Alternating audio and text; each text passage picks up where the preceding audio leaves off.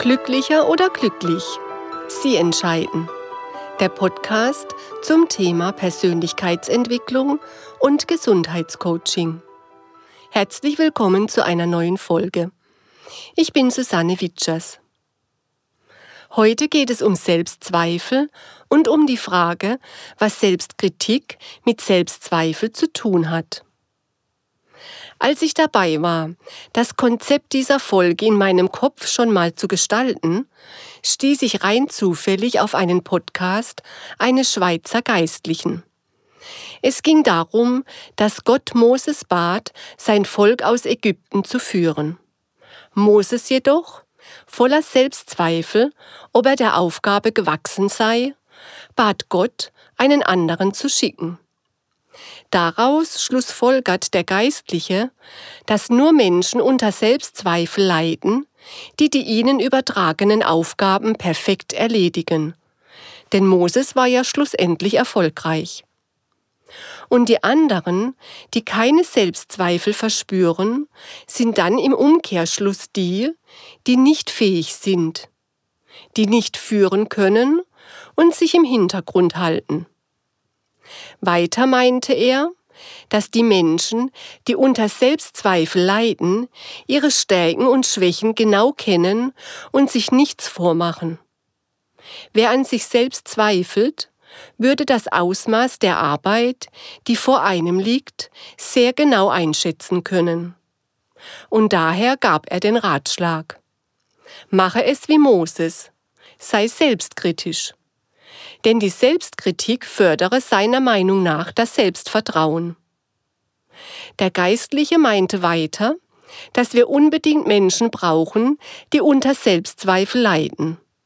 Denn nur die seien in der Lage, die anderen unfähigen und selbstzweifelfreien Menschen zu führen. Bin ich ein schlechter Mensch, weil ich nicht unter Selbstzweifel leide? Diese Frage habe ich mir zuerst gestellt. Danach fragte ich mich, ob denn Selbstzweifel und Selbstkritik ein und dasselbe sind. Und ich kam zu dem Ergebnis, dass es sich hier um zwei Paar Stiefel handelt. Die Selbstzweifelstiefel sind mir persönlich unbekannt. Die Selbstkritikstiefel jedoch trage ich schon mein ganzes Leben lang. Lassen Sie uns herausfinden, welche Stiefel Sie tragen. Im Denkmodell der Psychographie gibt es drei unterschiedliche Selbstzweifeltypen. Eine Freundin ist der Selbstzweifeltyp, der an sich selbst und andere so hohe Erwartungen stellt, dass ihr sofort Zweifel kommen, ob diese Ziele denn überhaupt zu erreichen sind. Sie ist aber nicht in der Lage, die Ziele etwas herunterzuschrauben. Darunter leidet sie körperlich bzw. psychisch. Man kann sagen, dass sie ihre Selbstzweifel tatsächlich spürt. Sie versuchte mir zu erklären, dass ihre Selbstzweifel ihre Gefühlswelt negativ beeinflussen. Und je mehr ihre Gefühle durcheinander geraten, desto mehr Selbstzweifel werden wach. Und das wiederum führt dazu, dass sie an ihren Fähigkeiten und Talenten, von denen sie weiß, dass sie sie hat, zu zweifeln beginnt, weil sie nicht mehr klar denken kann. Eine andere Freundin ist der Selbstzweifeltyp, der immer vergangene Entscheidungen, Handlungen und Geschehnisse in Frage stellt. Sie verliert sich im Grübeln darüber, ob sie nicht etwas hätte anders machen sollen oder können. Ständig spielt sie Vergangenes im Kopf so lange durch, bis sie davon überzeugt ist, dass sie alles falsch gemacht hat. Das Grübeln bestimmt ihr Dasein, manchmal für Tage. Sie wacht nachts auf und sofort sind diese quälenden Zweifel wieder da. Bevor sie bei mir zum Coaching und zur Hypnosetherapie war, konnte sie sich bis zum Erbrechen in diese Zweifel hineinsteigern und wenn sie Pech hatte, mündeten sie sogar in Panikattacken. Auf meine Frage, wie sich diese Selbstzweifel anfühlen, meinte sie, es sei bei ihr so, als wäre sie einem unruhigen Meer hilflos ausgeliefert. Aber Gott sei Dank, meinte sie, kann sie diese Selbstzweifel inzwischen sehr schnell kontrollieren, zu ihren Entscheidungen stehen und sich wieder auf die Gegenwart konzentrieren. Und der dritte Selbstzweifeltyp zweifelt an seiner eigenen Person. Man nimmt sich subjektiv wahr und übersieht seine eigenen positiven Seiten. Man erkennt nicht mehr, was man genau will und was genau zu tun ist. Es kommt zu einer inneren Unzufriedenheit und zu Unsicherheit. So kann es sein, dass man erst gar nichts in Angriff nimmt. Auch dieser Zustand wirkt sich negativ auf das Gefühlsleben aus. Hier jedoch konnte mir bisher keiner der betroffenen Personen schildern, wie es sich anfühlt, wenn man sich einredet, nicht gut genug für nichts zu sein. Einig waren sich alle darin, dass sich die Zweifel im Kopf befinden würden und man sich dort irgendwie wuschig fühlen würde.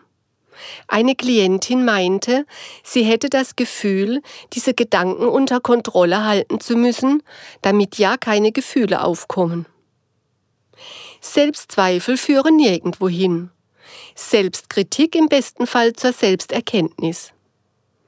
Wie ich bereits erwähnte, kenne ich keine Selbstzweifel.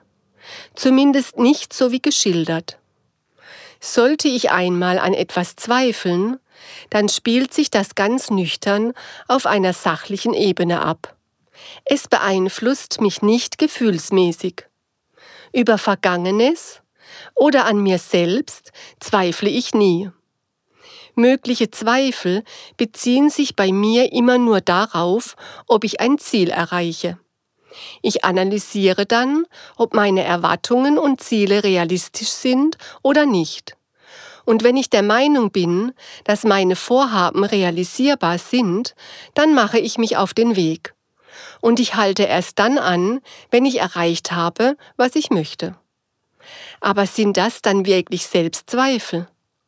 Handelt es sich hierbei nicht eher um gesunde Selbstkritik? Was meinen Sie dazu?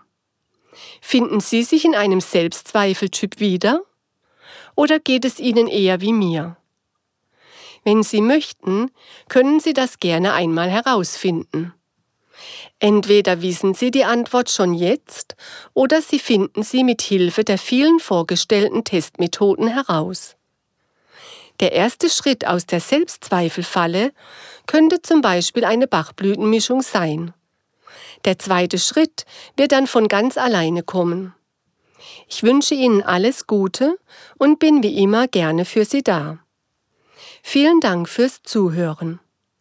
Wenn Ihnen mein Podcast gefällt, freue ich mich sehr über Ihre Bewertung. Sie trägt dazu bei, dass noch mehr Menschen auf meinen Podcast aufmerksam werden und schneller ihre Ziele erreichen können.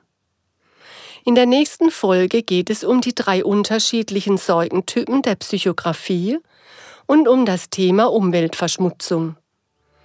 Ich freue mich, wenn Sie dann wieder dabei sind und verabschiede mich für heute ganz herzlich von Ihnen. Ihre Susanne Witschers. Und denken Sie daran, glücklicher als glücklich geht nicht.